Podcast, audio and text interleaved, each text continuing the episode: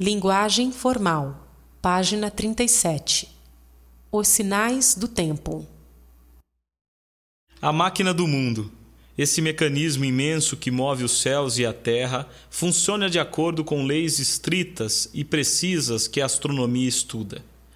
Tão precisas e exatas e constantes são essas leis que sobre elas construíram os homens o calendário que rege suas vidas a escuridão da noite e a luz da manhã. O calor do verão e o frio do inverno sucedem-se a intervalos nem sempre previsíveis e confiáveis.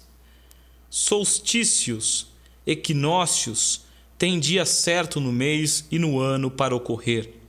E não há notícia de que essa regularidade, digamos suíça, da máquina do mundo tenha falhado em qualquer tempo ou em qualquer idade.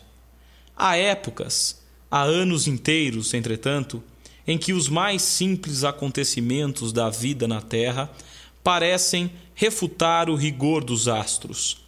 O calendário confunde-se e perde o compasso. Bichos e plantas obedecem a sinais obscuros que a astronomia não explica.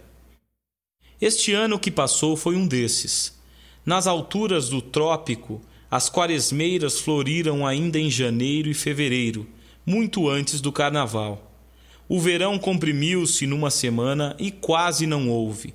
O outono apressou-se, estendeu-se e engoliu o inverno.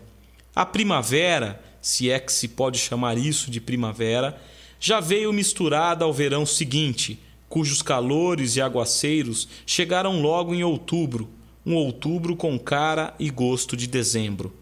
Tantos desregramentos desorientaram não só as flores, como também os frutos. As mangas, por exemplo, começaram a amadurecer em setembro. E mesmo as melhores vieram aguadas, sem graça. O excesso de chuvas, a falta do habitual período de seca do meio do ano, tirou-lhes o gosto, assim como impediu as buganvílias, ao menos no rio, de florirem com a fúria e o esplendor costumeiros. No sul, houve e continua a haver vendavais terríveis e aguaceiros destruidores. Estações do ano se atropelam e se confundem, bichos e plantas que saem do sério, tudo isso são irregularidades menores que não chegam a assustar os homens.